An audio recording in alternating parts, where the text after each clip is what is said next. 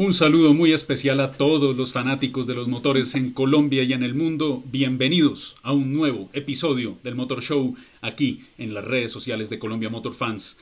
Un saludo muy especial para todos los que ven el programa en vivo acá por nuestras redes sociales, para aquellos que lo hacen en formato video on demand y también para quienes lo van a escuchar en formato podcast durante la semana. Recuerden que nos encuentran en todas las redes sociales como arroba colmotorfans. Ya ven a nuestro equipo de trabajo acá en pantalla preparado para debatir hoy con un debate bastante fuerte, bastante movido, con mucha información y muchos puntos de vista que seguramente vamos a tratar de, encontrar para, para reforzar esa gran pregunta que nos hicimos hace más o menos cinco meses. Quienes nos vienen acompañando en el Motor Show ya saben que hace cinco meses hablamos de este tema del automovilismo colombiano. Paso a saludar a mi mesa de trabajo. Voy a arrancar con Juan David desde Bogotá. Juan David Lara, bienvenido, ¿cómo está? Hola Andrés, Ricker, Paula y a todos los que se suman a este nuevo episodio del Motor Show, que como bien decía Andrés, vamos a hablar un poco de lo que, si se lo perdieron, búsquenos en, nuestras, en nuestros canales de redes sociales, en las playlists que tenemos del Motor Show. Y devuélvanse, devuélvanse en unos par de meses, unos cuantos episodios que estuvimos hablando una primera parte del automovilismo colombiano y que la coyuntura precisamente de este fin de semana eh, nos da pie para seguir y haciendo una retrospectiva ya casi un semestre de, cómo, cómo ha sido esta, esta primera parte de la temporada del año y sobre todo la coyuntura de lo que ocurrió en el TC2000, que si no lo vieron, no saben de qué les hablamos, tranquilos, quédense que ya, que ya venimos con eso. Sí, sin duda alguna, eso es el, el proceso detonante, es la coyuntura, pero este tema pues tiene también un trasfondo de varios meses, ¿no? De pasarle la lupa nuevamente al automovilismo colombiano después de varios meses donde tratamos el tema y pues bueno, cabe esa pregunta, ¿cómo va el automovilismo colombiano en esta era post-pandemia, si se puede llamar? Ricardo Silva, de Autos y Carreras, ¿cómo está? Bienvenido. ¿Qué tal Andrés? Hola Paula, ¿qué tal Juanda? Pues bueno, chévere que esté el automovilismo colombiano de vuelta en Paz. Ha sido una temporada difícil, pero creo que estos, estos temas que vamos a tratar hoy también son, son importantes. Es interesante tratarlos porque también nos dan una, una visión de cómo es el automovilismo en Colombia y todos los retos que tiene. Es, es un gran, un gran semillero de grandes pilotos, porque indudablemente todos los que salen brillan en el exterior, pero hay que, hay que cuidarlo, hay que consentirlo, es, es, es el nuestro. Y es nuestro semillero, muy cierto lo que usted dice, Ricker, vamos a profundizar en ese tema. Un saludo especial a todos los que ya están conectados, a Jorge Díaz, a Jonathan Conde, a Alex Gavilán, quien es una de esas personas que trabaja con el automovilismo colombiano, manejan un campeonato, el Off-Road Challenge, que será también parte de lo que hablaremos en la jornada de hoy. Paula Rodas desde Manizales, bienvenida, ¿cómo estás? Hola Andrés, saludo para ti, para Ricker, para Juan, para toda la gente que a esta hora está conectada. Feliz de acompañarlos. Un debate muy interesante el que vamos a tener el día de hoy. Sin embargo, pues hago una mención especial eh, para los fanáticos, obviamente, los deportes a motor también, obviamente, las motos del piloto joven que falleció también este fin de semana, 14 años, eh, Hugo Millán. Eh, bueno, otra víctima más de este deporte y pues bueno, ojalá la seguridad siga mejorando. Sin duda alguna, todo eso son pie para el gran debate que, que tendremos hoy y nos vamos a meter en materia con ello. Hernán Molina nos comenta acá por YouTube que espera que hablemos de la actuación de Sebastián Montoya y sí, tendremos espacio para hablar de Sebastián Montoya, de Nicolás Baptiste, los pilotos colombianos que estuvieron compitiendo este fin de semana, pero hemos decidido darle prioridad al automovilismo nacional no solo por la coyuntura que sucedió, que ya la vamos a mostrar para aquellos que no saben de qué les estamos hablando, sino porque además pues el automovilismo colombiano, como lo dice Ricker, es el nuestro, es el semillero de donde salen nuestros futuros pilotos en las pistas del mundo. Es de donde salió Juan Pablo Montoya, Roberto José Guerrero, Sebastián Saavedra, Carlos Muñoz, Gustavo Yacamán, Oscar Tunjo, Gaby Chávez. Toda esa cantidad de pilotos sensacionales que se destacaron en los últimos años, igual surgieron acá. Entonces, nuestro automovilismo, entendido como cartismo, motociclismo, por supuesto, las carreras de autos, todo eso tenemos que revisarlo, reforzarlo y por supuesto ese es el debate central de la jornada de hoy. Vamos a entrar en materia con ello porque ya ha transcurrido prácticamente seis meses, con una para de más o menos dos meses importante, que la temporada se ha venido eh, consolidando, ha venido trabajando esa temporada de automovilismo nacional. Aquí tenemos una gran cantidad de campeonatos, tenemos desde los torneos de formación en el kartismo con múltiples categorías, Rotax, Vortex, EasyCart, X30, todas las divisionales de kartismo, el motociclismo, que es quizás el deporte a motor en Colombia que más fanaticada mueve, y ustedes lo pueden ver en esas fotos ahí en pantalla, que, que tiene una gran cantidad de adeptos y tiene también campeonatos de velocidad, campeonatos de enduro, de resistencia, motocross, una cantidad de categorías con muchos semilleros regionales. Y el automovilismo, que tiene sus categorías principales, quizás las más reconocidas, el TC2000, el CNA, CNA, que es la casa de las 6 horas de Bogotá, la carrera más importante que tiene el país, y por supuesto las categorías de rally transferidas en Off-Road Challenge, que es una categoría de 4x4, en competencias de rallycross, en competencias de campercross, que es un clásico indiscutible con el sello colombiano, pero todo eso ha tenido que trabajar bajo unas condiciones difíciles, unas condiciones complejas en lo económico desde hace varios años. Y si a eso le sumamos la pandemia y el efecto que ha tenido sobre muchos eh, recursos y sobre las limitaciones que ha generado en empresas, en las pocas empresas hay que decirlo, que patrocinan y que apoyan decididamente el automovilismo nacional, pues sin duda alguna hay un proceso complicado que, que sucede con nuestro deporte. Entonces allí pues dando todo este contexto, eh, pasaron también cosas este fin de semana y por allí pues nos vamos a meter a conversar sobre todo lo que ha eh, sucedido con, con, el detonante, por qué nos trajo de nuevo esta situación acá. Se disputó durante el fin de semana en el Autódromo de Tocancipá la eh, fecha del TC 2000 Colombia, la fecha de corte que ellos le llaman el Chase. Esa fecha, ese campeonato, es muy importante en esa fecha porque se definen a los primeros campeones de la temporada.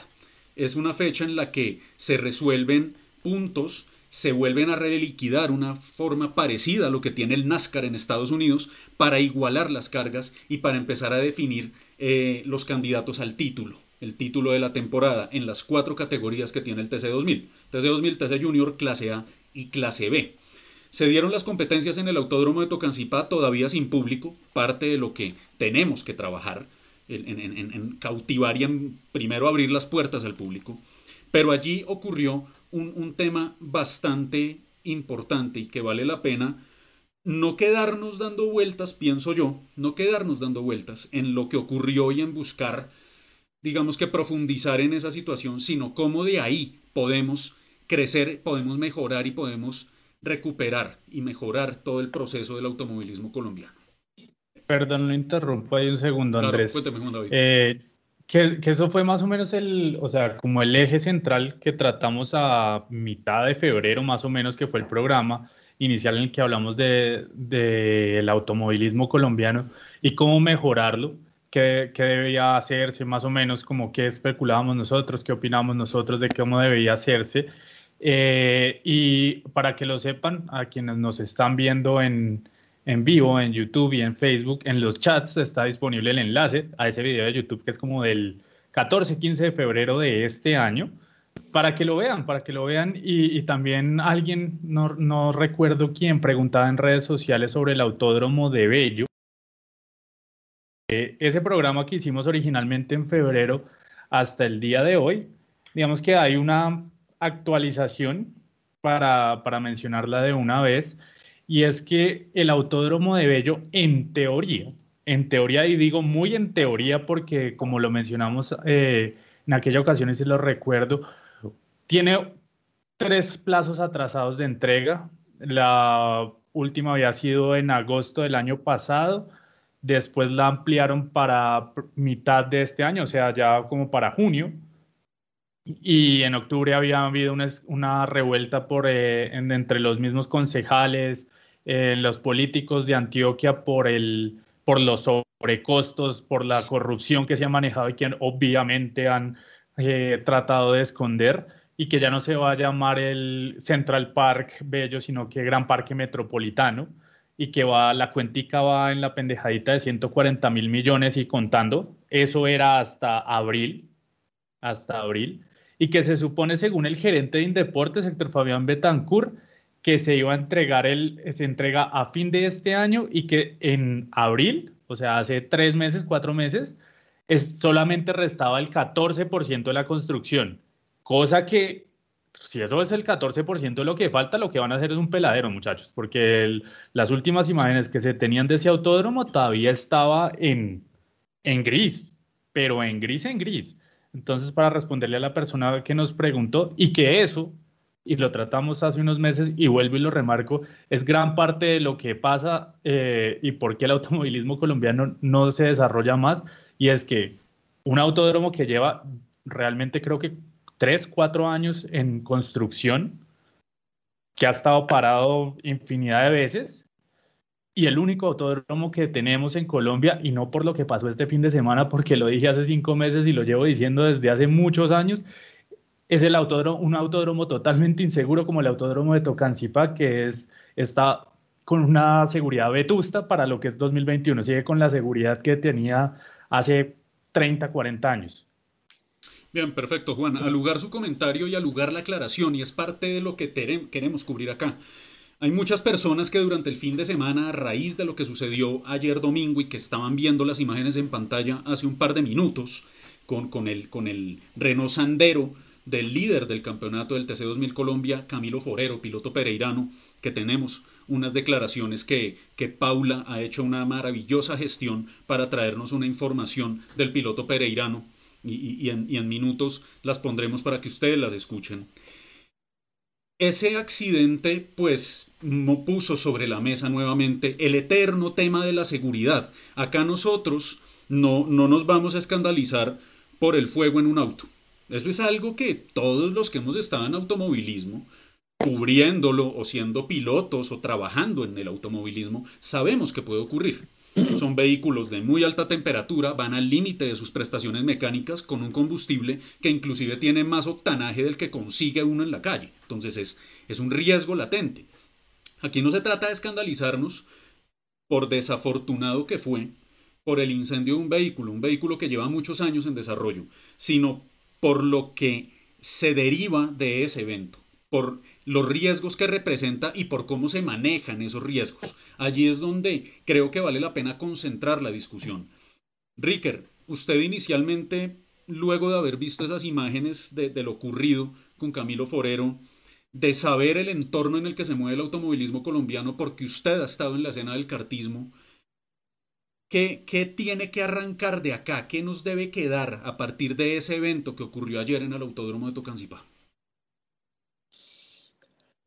Uf, es, es, es, una cuestión bastante delicada de todas formas. Eh, partiendo del contexto que usted dice que, y de lo que dijo Juan de ahorita, que es un circuito que no se le ha metido plata desde hace muchos años, pues como en cuestiones de mejorar su infraestructura, creo que justamente lo que, lo que pasó este fin de semana es, es lo, que, lo que pasa cuando no se le está metiendo el suficiente empeño al deporte. Eso no es una cosa tampoco únicamente del autódromo. Creo que también es bueno que la gente sepa que el automovilismo en Colombia es un lujo de unos pocos, es, un deporte muy exclusivo en Colombia y todo lo que se ha hecho finalmente ahí en el autódromo es que una gente que tiene más plata que la que se sabe gastar, pues se la gasta en eso, porque le gusta y punto. Sí, le gusta y, y son apasionados, pero, pero sí, realmente no hay una estructura consolidada que le dé una viabilidad al automovilismo como un deporte del cual se pueda hablar en un sentido de profesionalismo, en el cual uno pueda vivir de. Claro, total. Esto es un hobby de, algunos con mucha plata, punto.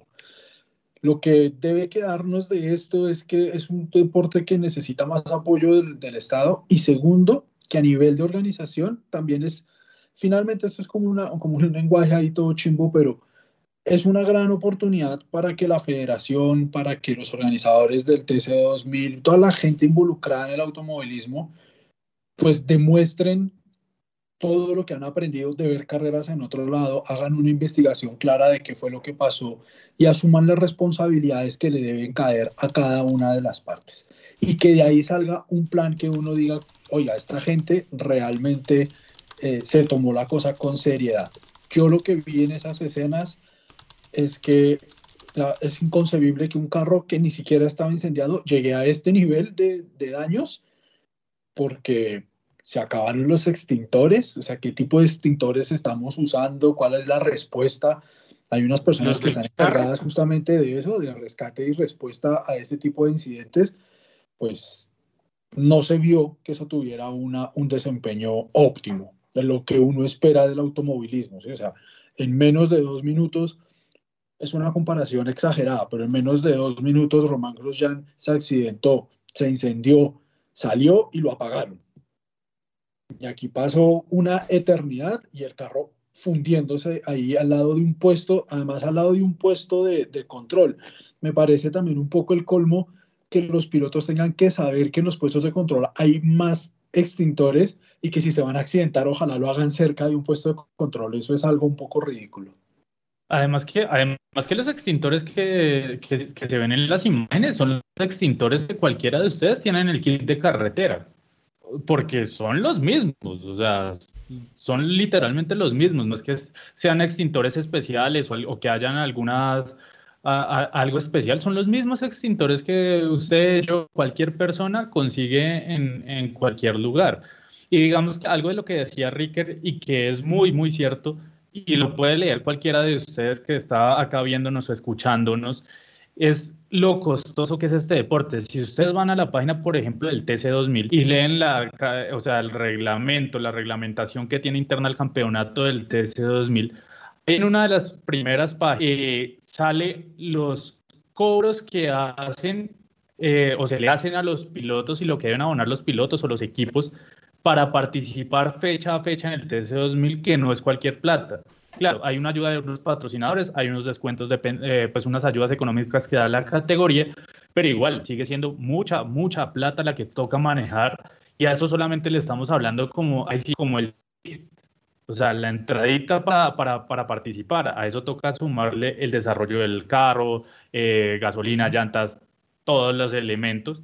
Y eso la cuenta se va haciendo larga, porque sí, si ven la, la cifra que pueda que la vean en, en, la, la, página del TC, no, no, no, la digo porque varía según la, la división del TC, TC Junior, TC AB, todos esos. Entonces, pero varía y puede que ustedes digan, ah, pero ¿qué, ¿qué, es esa plata? Eso no es nada, pero mantener carro. Entonces ahí, ahí es donde se ve. A eso iba porque uno mira y uno dice, pues yo podría pagar la entrada de un carro. O sea, no, no, no se ve que es algo pues como inalcanzable, pero creo que ahí a lo mejor también haya una, un punto muy bueno para revisar. De pronto los derechos de pista y la participación deban ser más costosos. Es cierto que ahorita están mucho más económicos también por la pandemia, o sea, después como para reactivar el, el automovilismo en Colombia, eso hay que reconocerlo. Eso, hay, que decirlo. Soler, eso hay que decirlo. Hubo una gestión, que perdóneme que lo interrumpa, Ricker, pero una de las cosas que vale la pena reconocer es eso. Hubo una gestión en la cual para fomentar pues el retorno de los vehículos a la pista, se hizo una reducción en los costos que iban a tener durante 2020, la fracción que se corrió en 2020 y parte también de este 2021 que la pandemia ha pegado durísimo acá en Colombia, durísimo, a tal punto que todavía ni siquiera se permite el ingreso a tribunas para eventos deportivos. Recién hace unas horas se, se, hizo la oficialización de que en Bogotá se va a permitir el aforo para eventos deportivos. Hay que ver cuándo estas normativas llegarán a municipios como Tocancipá, Chía o en las distintas ciudades donde se corre cartismo, que ese es otro, otro tema también de conversación, pero sí hay que reconocerle ese, ese esfuerzo. Eh, particularmente a Ricardo Soler, la verdad yo no tengo los datos confirmados si en los demás campeonatos ha ocurrido eso, pero sí se podría interpretar como una pequeña ayuda, como un, como un incentivo. Ricardo, continúe. Claro, a lo que yo voy es que, aunque eso es una gran ayuda porque ayuda a reactivar el deporte, que es bien costoso y bien difícil, pues será que lo que debemos hacer es bajarle esos costos que finalmente son los que van a pagar, por ejemplo, que haya un equipo mejor de atención a este tipo de incidentes en pista, porque es el autónomo el que está dejando de recibir la plata, es la categoría la que está dejando de recibir la plata, que es la que mantiene todas estas cosas, toda esta infraestructura y seguridad. De pronto lo que toca es hacer algo más para que sea más barato mantener los carros, porque como les digo, uno puede decir, yo puedo pagar la entrada a un carro, ahora puedo pagar el carro, puedo pagar los mecánicos, puedo hacer que el coche tenga las prestaciones que se necesitan y aunque ustedes los ven ahí como muy sencillos, esos carros son unos endiablados y no es fácil prepararlos. Entonces de pronto toque también revisar si corremos con coches de pronto menos poderosos, menos rápidos, pero que una buena parte de la plata pues llegue, llegue a, esta, a esta gente que está ahí arriesgando su vida para pagar un carro. Ahí, ahí yo quiero vincular a, Paula. yo quiero vincular a Paula, permítame Juan, Juan, ¿por qué? Porque Paula tuvo la oportunidad de hablar con, con Camilo Forero, el piloto pereirano, que salió de este vehículo que por fortuna está ileso, digamos que, que se tiene herido, es el orgullo por lo que ocurrió, un vehículo en el cual se le han invertido muchísimas horas de trabajo, meses, semanas, años de esfuerzo y mucho dinero también. Se habla del orden de entre 100 y 200 millones de pesos que habría costado todo el desarrollo de este vehículo, que es del equipo, de uno de los equipos referentes del automovilismo colombiano. Hay que, hay que mm, quitarnos de encima algunos mitos, Paula, y con esto te voy a dar la palabra, porque erróneamente en algunos medios que, que no cubren el día a día del automovilismo y de algunos periodistas que no están enterados del día a día de lo que sucede en el automovilismo, se ha, movido mucha información y también se ha tergiversado cosas que vale la pena aclarar acá. Se ha hablado que no, no, había extintores, se ha hablado que el vehículo no tenía mecanismos de seguridad, que inclusive que se podía haber arriesgado pues la, la, vida del piloto porque no tenía de pronto la protección suficiente, pero son cosas que de hecho este vehículo sí tenía y realmente creo que tiene que ver más es con, con una falencia final que fue el tema de la no presencia de un vehículo de bomberos en la pista, que sí, hay que mirarlo, pero alrededor de ello también se, también se construyeron muchos mitos como la falta de extintores y temas así que yo personalmente considero que, vale la pena aclararlo, que pues no fue verdad directamente. Paula. Sí, bueno, eh, veo varios comentarios ahí al respecto de lo que pasó. Eh, ahorita cuando podamos escuchar un poco la entrevista de Camilo, eh, él nos explica eh, cómo fue ese proceso cuando se baja el coche, cuando el fuego, eh, qué pasó. él me contaba que en esos puntos cada comisario tiene dos extintores, que utilizó el primero, que en el segundo lo utilizó, pero que cuando acabó con el segundo se dio cuenta que todavía había fuego, pidió ayuda, la ayuda, la ayuda no llegaba, pasaron 15, 20 minutos, y pues la única opción que tuvieron tanto él como el comisario fue echar reversa y ver cómo se incendiaba el carro. O sea, fue la opción que le dieron porque no llegaba bomberos, que no habían ambulancias, inclusive me contaba él en la entrevista que ahorita la vamos a poder escuchar. Así que fue bastante frustrante para él ver que los protocolos de alguna otra forma pues, pues no se cumplieron en su totalidad para poder salvar el carro. Em, se salva literal del carro, se alcanzan a salvar dos, tres cosas del motor. De resto, el coche quedó completamente destruido, tienen que volver a hacerlo y él me contaba también eh, fuera de micrófonos que lastimosamente pues ahora es volver a luchar por crear un coche que le había costado casi año, año y medio poder tenerlo puesto a punto para lo que estaba haciendo en este 2021, así que pues es bastante duro y doloroso para Camilo Forero que aún se recupera porque después de eso pues quedó con mareos, obviamente el golpe emocional que, que genera esto y que ahora pues ya la espera de lo que pueda el equipo como tal eh, hacer en pro de, no sé si vayan a demandar, no sé si vayan a hacer algo eh, con el TC2000, con el autódromo, no se sabe, pero puede haber unas posibles acciones legales ante lo que sucedió el día de ayer. Nosotros allí en este punto, pues creo que no, no podemos caer en especulación, obviamente hay un tema de investigación que se está conduciendo. De hecho, yo creo que este punto de lo que menciona Paula sirve para aclarar también otro par de cosas. En la mañana de hoy, desde Colombia Motor Fans, Hemos invitado a la Federación Colombiana de Automovilismo a emitir algún comentario al respecto. Nos han dicho que por el momento no van a hacer comentarios. Eh, el mismo, la misma respuesta nos, nos la ha dado la dirección del TC2000 Colombia. Eh, básicamente lo que nos han mencionado es que ya hay una investigación en curso el día de ayer, al finalizar la carrera, se inició una investigación, una reunión extraordinaria con la gerencia, con la parte del autódromo de Tocancipá, con la federación, la dirección de carrera del, del campeonato, del TC2000, y están conduciendo una investigación y en el momento en el que haya resultados de esa investigación, pues muy seguramente allí eh, nos darán las conclusiones debidas o informarán al público de lo que está ocurriendo. Totalmente respetable que no, que no quieran emitir comentarios, eh, sin embargo, pues creo que es una situación que la gente está buscando respuestas y, sería prudente tenerlas en algún momento. Quiero aprovechar este punto. Adelante, Juan. adelante. y ojalá rápido, ¿no? Sí, también. Pero eh, no, ahí quiero, ahí quiero meter, digamos, un comentario que es que lo que sí es cierto, aunque no se diga de manera, digamos, explícita u oficial, es la molestia que tiene el autostock eh, team con todo lo que ocurrió ayer. De hecho, en el timeline de Twitter de ellos lo encuentran con un tweet que borró el TC2000 precisamente, que era del, del momento del incidente del, del auto incendiándose y que dice es triste ver como algo que se pudo evitar o al menos que no se perdiera todo un carro en segundos. O sea, se ve también cierta frustración por parte del equipo. Se dieron las cosas y es que si las imágenes que les hemos estado mostrando, eh, parece que todo fuera como seguido, que fuera una escena tras la otra, pero no fue tan así. El video, el video realmente es larguísimo.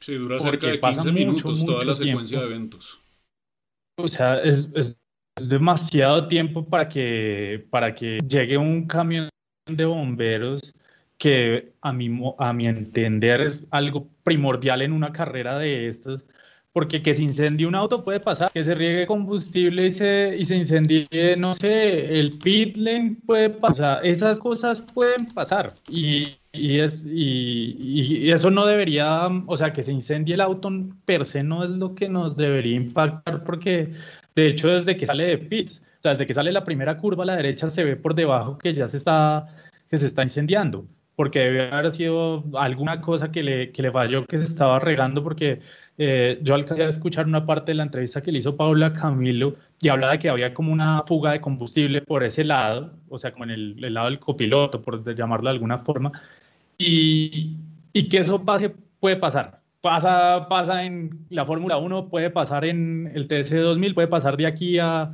Kuala Lumpur. Entonces, eso no es lo grave, lo grave es todo el tiempo que se demoraron en que, en que en que, lo en que hicieran algo, porque de verdad a mí me parece inaudito que tengan dos extintores como los que uno tiene en el porque eran de esos. O sea, en todas las imágenes se ven, son extintores de los amarillos que uno manda a recargar y que le piden para el kit de carretera. Está bien, tengan dos o tres, pero tienen que pensar, o sea, tienen que pensar en lo peor que pueda llegar a pasar. Listo, esto pasó donde un comisario en un sector de la pista donde no hay digamos, no hay nada, no hay nadie, solo estaba el comisario, se alejaron las, el piloto, los otros dos auxiliares que llegaron y ya estaba el carro solo y a su suerte, ya le Dios. Pero ¿y si pasa en, el, en, en, los pits? ¿Qué hacemos? Ya, ya ¿Cómo evacúan a toda esa gente? ¿Cómo evacúan a toda esa gente por el único puente que, que hay para cruzar? ¿Qué pasa ahí? Porque, pues, obviamente, asumamos que el resto de los, de los autos están en la pista normal y se incendia un auto en, en el pit lane. ¿Qué hacemos ahí?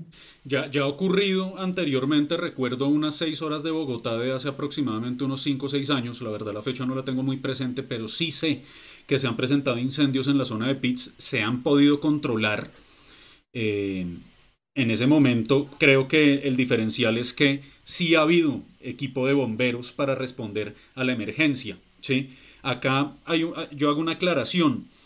Eh, Alex Gavilán, quien ha estado conectado con nosotros durante todo el programa, pregunta que si no había ambulancia. No, ambulancia sí había. Vehículos de la Cruz Roja sí había. Y eso, digamos que en cada carrera del TC 2001 los ve. Yo que he estado presente en el autódromo siempre están allí.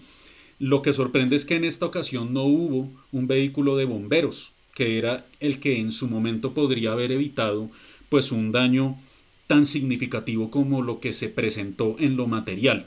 Eh, extintores hay, siempre los hay. Manuel Ricaurte, quien nos escribía por Periscope, eh, diciendo que él estuvo en los pits, que extintores habían y que incluyendo el del auto se acabaron. Seguramente pues el octanaje del vehículo, de la gasolina que tenía el vehículo de, Camilo Forero, pues fue una también de esas causas porque como él lo comenta, eh, fue un, exceso de combustible que cayó al vehículo en el, en el, escape del auto y eso fue lo que empezó la conflagración. Aquí yo tengo un fragmento de esa entrevista que le pudo hacer Paula se las voy a poner para que todos la escuchen, no solo mis compañeros de la mesa, sino además todos los que nos están escuchando y viendo en el Motor Show esta noche. Esto es información de hace minutos, realmente. La entrevista completa la publicaremos posteriormente en nuestras redes sociales para que la puedan escuchar, pero esto es un fragmento de lo que dijo Camilo Forero eh, a comentarios aquí a, Colombia Motor Fans, una gran labor de Paula Rodas en su, en su gestión. La escuchamos.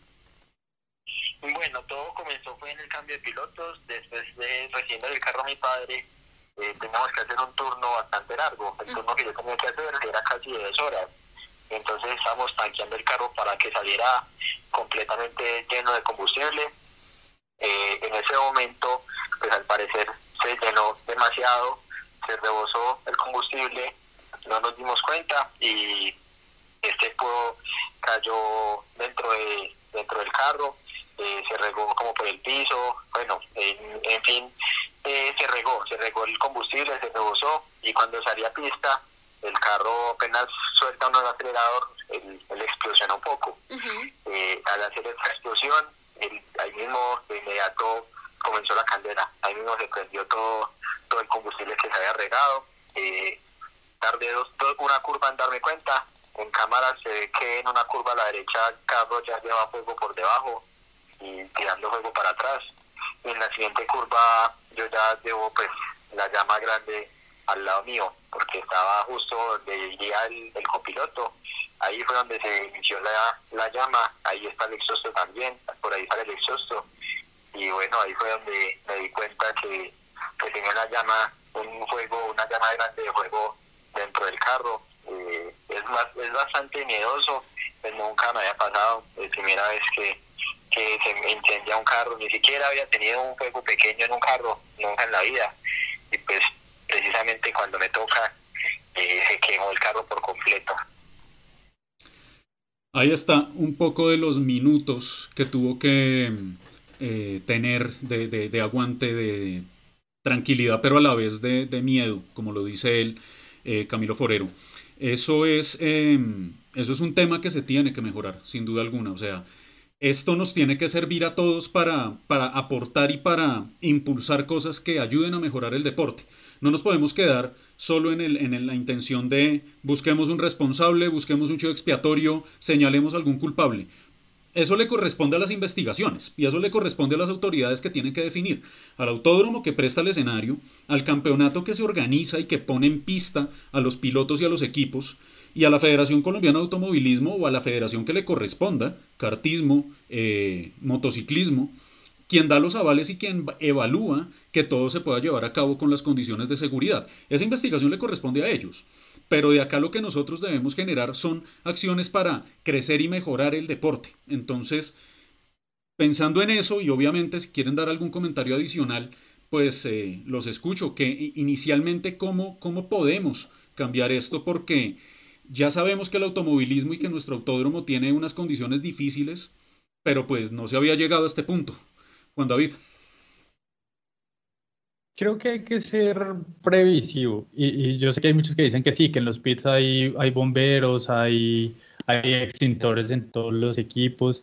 Pero lo que yo digo, o sea, y alguien también lo decía ahí, es que tienen que sobrar, o sea, toca pensar en lo peor posible que pueda ocurrir, que ojalá nunca ocurra, para estar preparado para eso y que, y, que algo sencillo como que podría haberse vuelto algo sencillo como, es, eh, como este incendio del auto, que afortunadamente no pasó a mayores, no se, no se llegue a esos puntos. Eh, o sea, si hay que, si hay que, o sea, lo que no se puede recortar del presupuesto tiene que ser la seguridad. En eso sí, llámese TC2000, llámese la categoría que usted quiera en el mundo. Y, si nos han visto recurrentemente en casi todas las categorías, yo hablo de lo principal que es la seguridad. Es algo que no se puede eh, recortar. y las investigaciones darán que eso fue culpa de Pepito, de fulanito, o simplemente no fue culpa de nadie y pasó porque la gracia del Señor. Entonces, pero hay que, hay que pensar, o sea, hay que pensar más allá de lo, de lo que normalmente se presenta. Hay que pensar en cosas muy, o sea, imaginarse la peor situación posible. Llámese, voy a poner un caso exagerado, que ocurra algo, ojalá que no pase, como tipo Román Grosjean en, en Bahrein, que los tiempos de reacción sean los que ocurrieron en Bahrein, no los que ocurrieron en, en Tocancipá, porque afortunadamente Camilo estaba fuera del auto desde, o sea, mucho antes, pero y, si esto ocurre no solamente con un piloto, sino con, es un accidente, es tan lejos de, las, de, de los comisarios que tienen los extintores, no pueden salir. Ahí es donde hay que tener la, la precaución y sobre todo trabajar mucho en seguridad, trabajar mucho en seguridad porque el desarrollo de los campeonatos no solamente se da por el buen trabajo que hacen como hace el TC2000, como que también lo está haciendo, por ejemplo, el Rotax Max en karting para, el, para eh, la promoción y cómo se transmiten las carreras, porque ya hacen unas transmisiones vía stream como hacemos nosotros y hacen unas transmisiones muy buenas realmente, muy profesionales, muy televisivas las hacen muy bien y eso ayuda, y eso ayuda, y son gratis, o sea, puede verlas por su Facebook sentado en el celular mientras almuerza, tranquilo. Entonces, no solamente es eso, también hay que pensar en esos otros desarrollos que puede que sí, puede que no, no vayamos a tener el jazz marina vuelto tocar, o por lo menos invirtamos un poquito más a la seguridad. O sea, yo creo que eso es lo, lo primordial en esos casos y creo que debe ser la lección que, que debe quedar. Bien, Ricker, sumándolo a esa pregunta, y usted que estuvo adentro, yo ya lo decía anteriormente, usted sabe lo que es eh, participar en competencias y estuvo, digamos, dentro de ese rol como piloto. Entonces valdría la pena, digamos, por, por un lado, dejar de lado esos incentivos o esas ayudas que se han dado para, para pagar eh, los distintos accesos a los campeonatos y con si es que ese dinero o ese monto alcanza para cubrir esas necesidades de seguridad. No, Colombia no, no, hay dinero que alcance para algo como el automovilismo realmente. Pero hay muchas cosas que sí, puede, sí, se pueden hacer. O sea, por ejemplo, por un lado, no reducirle el dinero a la, a la, organización y al autódromo que están encargados de estas cosas. Creo que eso es algo, algo importante. Pero, eh, por ejemplo, el TC2000 tiene una relación por algún lado, porque siempre hacen como eventos allí en la Universidad del Bosque acercarse a la academia puede ser también una buena salida. Hace algunos años estaba el SENA promoviendo la Fórmula E, la Fórmula, ¿cómo era que se llamaba? Fórmula educativa, algo así. La Fórmula SENA no era. Tal cual. La Fórmula SENA. Sí. Pues esas, esas iniciativas son buenas. En la Universidad Nacional, donde yo estudié también, también se hicieron por esa época muchas investigaciones para crear chasis en Colombia. Pues acercarse a la, a la, academia puede ser también una muy buena salida para el automovilismo, para, no sé, investigar cómo hacer para que los tanques de, gasolina sean más seguros, que no hay que inventarse la rueda.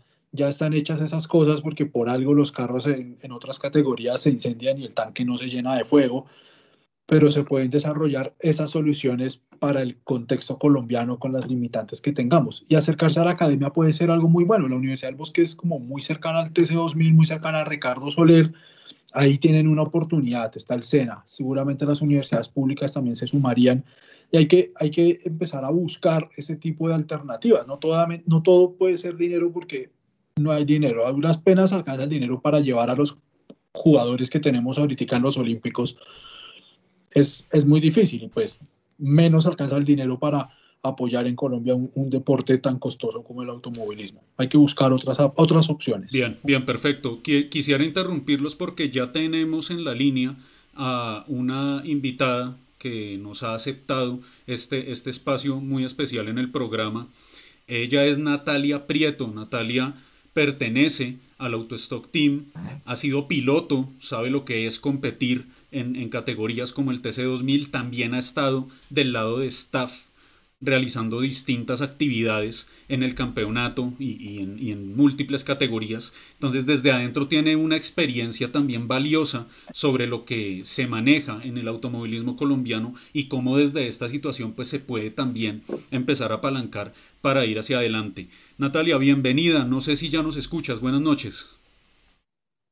Eh, hola, buenas noches. ¿Me escuchas bien? Sí, perfecto, te escuchamos claramente. Gracias por acompañarnos acá en el Motor Show. Eh, y bueno, pues con tu, con tu agradecimiento, con nuestro agradecimiento, perdón, por estar hoy con nosotros, pues quisiéramos empezar eh, pues ratificando que Camilo y que todos los miembros del equipo Autostock, pues más allá del daño material por lo ocurrido, pues se encuentran bien de salud.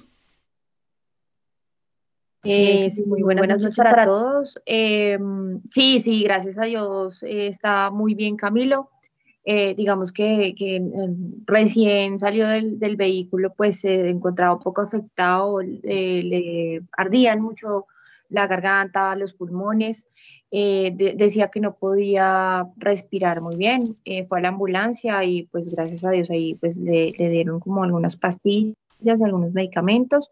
Esta mañana pues me comuniqué con él como, como era debido y me, me informó pues que se encontraba en buenas condiciones. Bien, perfecto, perfecto Natalia, eso es lo más importante y, pues ratifica lo que ya veníamos eh, hablando durante el inicio del programa. Ahora, como equipo, eh, obviamente viene una labor bastante compleja para ustedes. Eh, ¿cómo, cómo, ¿Cómo se puede sobreponer el equipo de, esta situación? ¿Qué viene ahora en la reconstrucción y, cuál ha sido el primer análisis que ustedes han logrado hacer de cómo quedó el vehículo y de qué se puede arrancar desde allí? ¿Qué se puede rescatar? Bueno, em, la verdad, ayer eh, el equipo estaba muy, muy afectado. Em, se me corta la voz y todo porque nuestros vehículos, obviamente Camilo, pues eh, ya sabiendo que estaba en perfectas condiciones, eh, por consiguiente el vehículo, ¿no? Eh, nuestros vehículos son una persona más dentro de nuestro equipo, los tratamos como tal, les damos tanto amor y, y trabajamos tan fuerte, tan arduamente, que dolía mucho, mucho ver, ver, ver lo que estaba pasando en nuestros ojos y, dolía ver como esa impotencia de no poder hacer nada, de, de, quizá esta mañana pensábamos como lo que habíamos podido hacer para salvar el carro y se nos venían tantas, tantas cosas a la cabeza que, no se imaginan. Eh, y pues nada, lo, primero que hicimos esta mañana realmente fue llevar el carro para el taller de, de nosotros, para el café. Eh, destaparlo, eh, quitar todo, todo completamente. Eh, llamamos a Custom Chassis, a Snyder, si, no estoy, mal se llama él, para que pues nos diera como, como su punto de vista del chasis y del roll bar, pues que para nosotros es bastante importante que esté en buenas condiciones si queremos salvar el mismo vehículo. Eh, y él pues realmente afirma que el carro ya no sirve para absolutamente nada, eh, pérdida absoluta, pérdida total. Eh, los metales pierden sus componentes o, su capacidad y ya él nos decía que, está bien, que lo podemos poner a rodar, pero que en las curvas el roll bar se va a volver como un chicle o, o que va a empezar a moverse, entonces realmente no va a servir de nada. Entonces lo mejor es cambiar completamente el vehículo, cambiar completamente todo, todo, todo. Eh, y pues con eso ya realmente no queda nada del carro. Te los digo, así no queda absolutamente nada. Equipo, les escucha Natalia Prieto del Autostock Team. Hola Natalia, buenas noches. Eh, quería preguntarte si, si también el equipo, pues con lo que quedó del auto, es posible realizar como, como una investigación de qué fue lo que ocurrió propiamente en, para, que, para que se presentara el, el incendio que se presentó, más o menos Camilo en, en unas palabras que, que tuvo con nosotros, eh, más o menos decía que él veía que se había como regado combustible, pero para ver si, si tú nos puedes ampliar un poco de más o menos cuál es la teoría que manejan o por dónde va la, la investigación que está haciendo el equipo para entender qué fue lo que ocurrió que desencadenó esto. Hoy, hoy Hans estuvo revisando videos, estuvo revisando el carro. Eh, decían que el carro cuando salió de pits, o sea, la salida de pits, ya tenía llama. Eh, esto es completamente falso. El carro en los videos se ve que no tiene, que no tiene llama, eh, sino cuando sale completamente a la pista, eh, se ve como empieza a, soltar humo, digámoslo de esa manera, y unos metros más adelante empieza a botar pues em, candela. Entonces, eh, pues lo que decimos inicialmente es que sí, efectivamente el carro estaba muy lleno de combustible. la verdad lo, lo llenamos completamente para que no tuviera que volver a entrar ni nada, porque pues era una carrera de duración. Eh, entonces lo que hacemos es extender lo mayor posible como la duración del piloto y que no te va a volver a ingresar a hacer retanqueo. Eh, entonces inicialmente al parecer cayó una pequeña gota de, combustible en el exhausto y esto ocasionó pues que se encendiera y, pues ahí se fue. Eh, lo que hizo Camilo, la verdad, fue acercarse al puesto más cercano para buscar ayuda. Como dice Camilo, la persona que estaba, el comisario que estaba en ese primer puesto eh, de ayuda, sí le ayudó a controlar el, incendio del carro y donde hubiese eh, eh, donde hubiésemos tenido un carro de bomberos, el carro se salva, pero, pues no fue así lamentablemente. En ese, en ese orden de ideas, Natalia, que es que es, complejo, es complejo pues preguntar esto, pero a partir de acá, ¿cómo, ¿cómo ven ustedes un equipo que ha estado durante tantos años en el automovilismo colombiano? pues ¿qué, qué lecciones les deja a ustedes esto de cara a lo que hay que mejorar en el automovilismo nacional, porque esto, claro, ha sido un detonante, y ya lo decíamos nosotros al inicio del programa, esto ha sido un detonante para volver a hablar sobre el automovilismo colombiano, pero nosotros acá en el Motor Show siempre hemos dado no solo nuestra visión de lo que pasa en el automovilismo, sino también hemos tratado de compartir y de armar una especie de discusión con fanáticos, con organizadores, con pilotos que nos acompañan eventualmente en los programas para debatir y buscar ideas para ayudar a impulsar positivamente el deporte, porque esto es un deporte que todos que nos apasiona y que a todos nos gusta y por eso estamos acá.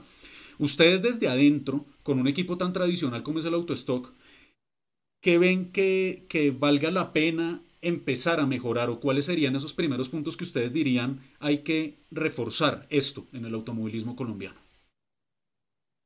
es muy triste, ¿no? Es muy triste que tenga que pasar este tipo de cosas como para, para que ciertos entes eh, y también la misma, la misma, mm, las mismas noticias, eh, periódicos, bueno, prensa en general, se den cuenta que, de que sí hay automovilismo, ¿no? Y el tema del amarillismo, sin lugar a dudas, nos deja anonadados. Eh, ayer se inundaron las redes, se inundaron las noticias, se inundó un montón de cosas.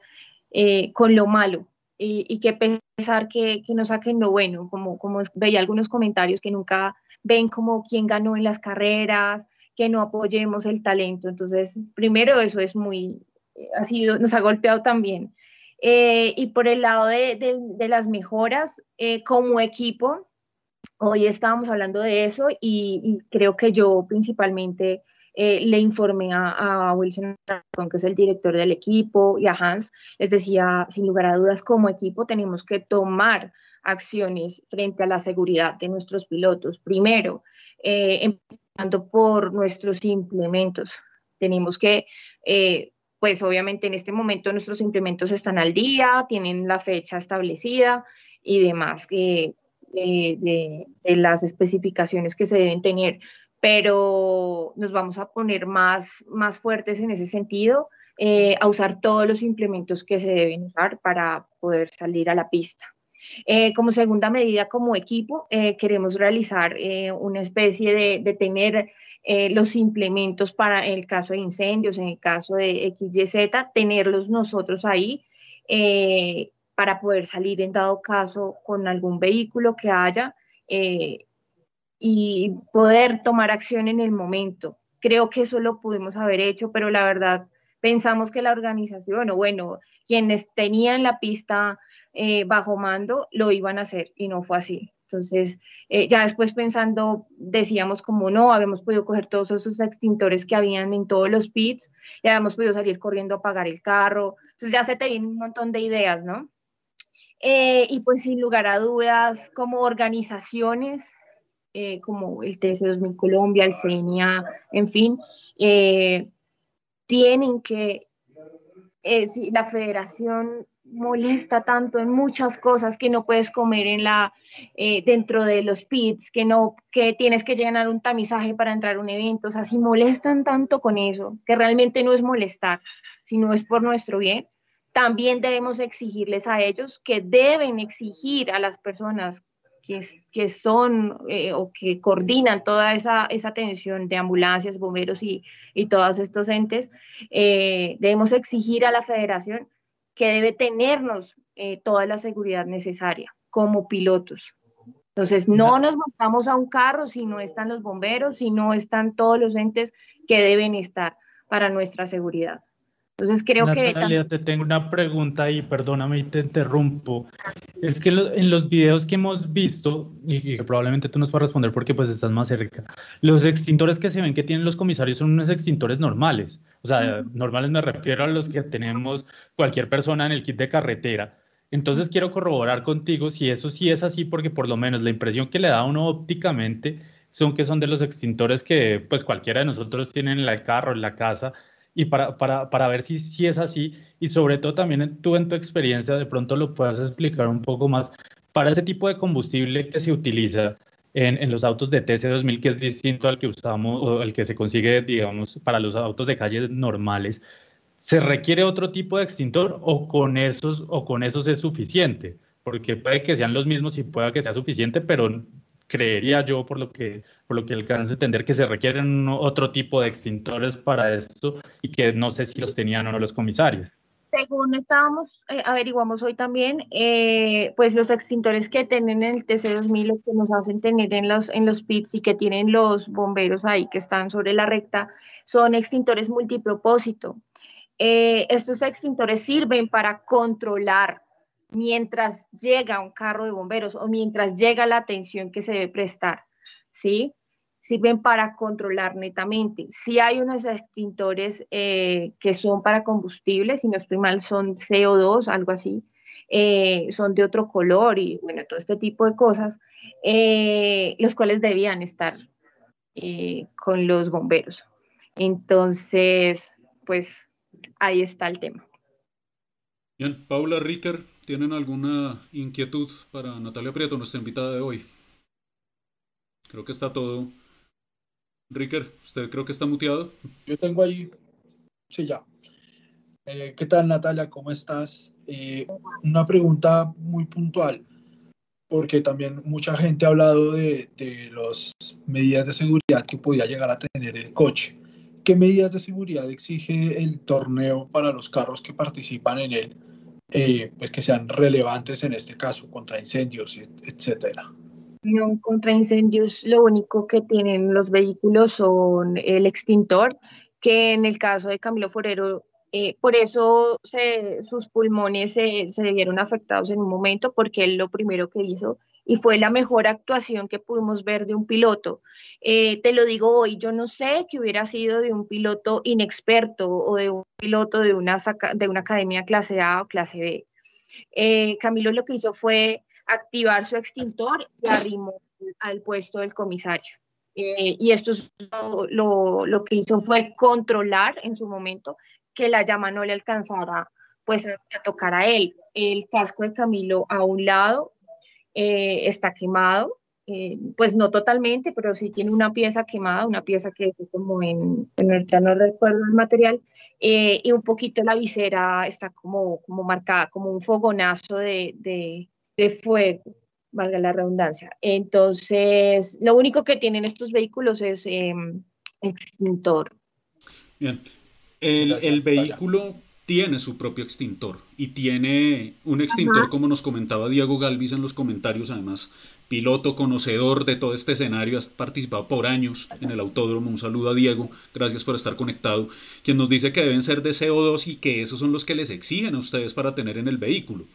El extintor que ustedes tienen dentro del vehículo cumplió con su labor, les ayudó a, contener ese, ese, ese incendio inicial y, a partir de allí entonces ustedes consideran que esa capacidad o que esa cantidad de, extintor que llevan a bordo es suficiente o también de allí surge de pronto la, recomendación de incrementar esa medida de seguridad dentro del carro. Pues lo que pasa es que eh, si tú pones más peso de, este tipo de, cosas, pues obviamente va, te va a generar más cosas al campeonato, ¿sí? Eh, cosas extra. Entonces, pues por eso, por eso se supone que están los, los entes que regulan y que están para la seguridad, para velar por la seguridad de los pilotos. Entonces, así como en cualquier campeonato en el mundo, o sea, tienen un extintor ahí en el carro para accionarlo cuando debe ser para que llegue la, persona indicada a prestar la atención que se necesita. Entonces, pues, eh, digamos que ponernos a, poner de pronto algo más grande o eso, pues no sé qué tan factible sea, pero, pero yo lo que veo más es, un tema de, reflexión y, y, de hacer las cosas mejor. No queremos echarle la culpa a nadie porque todos tenemos algo, ¿sí? Eh, se trata de arreglar y mejorar, ¿sí? Eh, creo que el Autostock Team se ha caracterizado por eso, por mejorar. Autostock Team hace eventos, organiza eventos para gente que viene detrás, que quiere eh, estar en el automovilismo. se esmera por hacer capacitaciones, se esmera por hacer un montón de cosas por el automovilismo colombiano sin buscar nada detrás. Entonces, es más un tema de, venga, si la embarramos, no hicimos esto, aceptamos que no hubo, hubo una falla en el momento de que no estaba el, carro de bomberos, no lo, eh, no lo trajimos por X razón, pero esto no puede volver a pasar. No imaginamos donde hubiera sido un choque múltiple. O sea, imagínense ustedes, un choque múltiple, un carro volcado, se empieza a incendiar. ¿Qué pasa con el piloto que está adentro? Es una excelente pregunta y es algo que como, como fanáticos y personas que estamos involucradas en el automovilismo, pues es algo en lo que todos debemos siempre reflexionar. Nosotros alrededor de las medidas de seguridad en el automovilismo debemos pensar el peor escenario posible. De allí es que han surgido muchas mejoras que hoy día se imponen en todos los campeonatos, el uso del HANS device, el uso de cascos homologados para pista, no necesariamente los que se utilizan en calle, un montón de protecciones adicionales en el vehículo y esto sin duda tiene que servir, como, como lo comentas tú Natalia, para que sea un punto de inflexión para mejorar y para crecer y para evitar riesgos mayores en el futuro. Natalia, te agradecemos por este espacio que nos has dado para aclarar muchas cosas de lo que desde adentro ustedes desde el Autostock Team han podido eh, tener de esta situación a todas luces triste, que de alguna manera, y, si sirve de consuelo, se quedó solo en lo material, por más que la, el impacto es bastante grande, pero no hubo un, un, factor humano para considerar dentro de, dentro de esta situación tan complicada que fue ese incendio en esta carrera. Gracias y te dejamos este último espacio para que generes cualquier comentario de tu lado que quieras emitir. Nada, muchísimas gracias por, invitarme, por, dejarme estar aquí. Eh, nada, la, invitación y la reflexión a, todo esto es que exijamos, exijamos, sí, es verdad que amamos correr, que amamos cualquier espacio que nos dan para estar allí en el autódromo, eh, pero asimismo como, como nos cobran, asimismo exijamos, es nuestra vida, es, es nuestra seguridad. Eh, muchos son muy jóvenes y de pronto tienen hijos, familia, no sé, eh, pero si de pronto tienen alguien que los espera y, la vida vale mucho, la vida es muy bonita y más si la disfrutamos en, esto, en esta pasión tan bonita. Entonces, eh, mi invitación es esa, exijamos, así como pagamos, así también exijamos eh, a que tengamos todas, todas las medidas de seguridad y cumplamos. también invirtamos en, esos equipos, invirtamos en, los vehículos, si es un carro de carreras, invirtamos en un buen roll bar y nada, la seguridad ante todo. Perfecto. Esa es la voz de Natalia Prieto, miembro del Autostock Team, como les decíamos al inicio, eh, piloto, conoce desde adentro cómo es el manejo de estas competencias, vinculada a staff también en organización de diversos campeonatos en los últimos años. Tiene mucha experiencia y hoy nos ha compartido su visión de lo que ha ocurrido con el Autostock Team, con el vehículo, con el Renault Sandero número 88 de Camilo Forero en la competencia del TC2000 Colombia este fin de semana. Gracias Natalia y será hasta la próxima, ojalá con mejores noticias del equipo. Bueno, feliz noche, que estén muy bien, gracias. muy bien, Natalia Prieto del Autostock Team acompañándonos hoy como pues una invitada especial en condiciones quizás no tan, no tan positivas, no tan favorables, pero bueno, una voz que siempre nos va a ayudar a entender desde adentro qué es lo que ocurre en estas competencias y en el automovilismo en general. Juan David, eh, para ir cerrando este tema, porque todavía nos queda información de, de Sebastián Montoya, de Nicolás Baptiste, para cerrar este tema del automovilismo colombiano. Si usted tuviera ya un par de, de ideas que pudiésemos realizar en el corto plazo para el automovilismo colombiano, si se pudieran implementar, ¿qué sugiere usted? Pues no sé si sea mía, porque Natalia la mencionó, pero estoy totalmente de acuerdo en, en un punto de los que yo tocó de lo que está planteando el equipo, y es, si no están dadas las garantías de seguridad, no corremos. Y eso no puede ser solamente de un, de un solo equipo, sino que tienen que ser todos. Si no hay ambulancia, no están los extintores, no hay bomberos, no está X, Y, Z garantía, no corremos. Y no corremos. Y primero lo primero. Y hay que exigir, eso sí, eso sí estoy de acuerdo. Yo creo que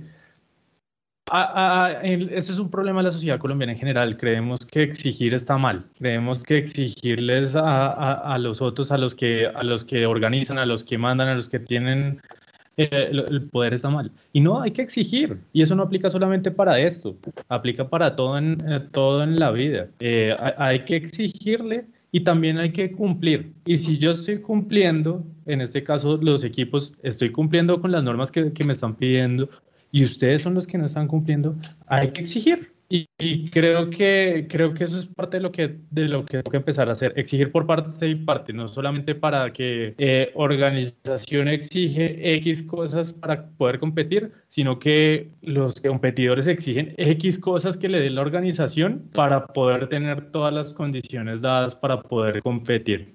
Eso es de, eso es de ambos lados y creo que eso es lo primero que tenemos que, que ser capaces de hacer y que nosotros también como fanáticos, como público, como audiencia, hasta como prensa. En otros capítulos también hablamos de, de las cosas que uno debería exigir como mínimas.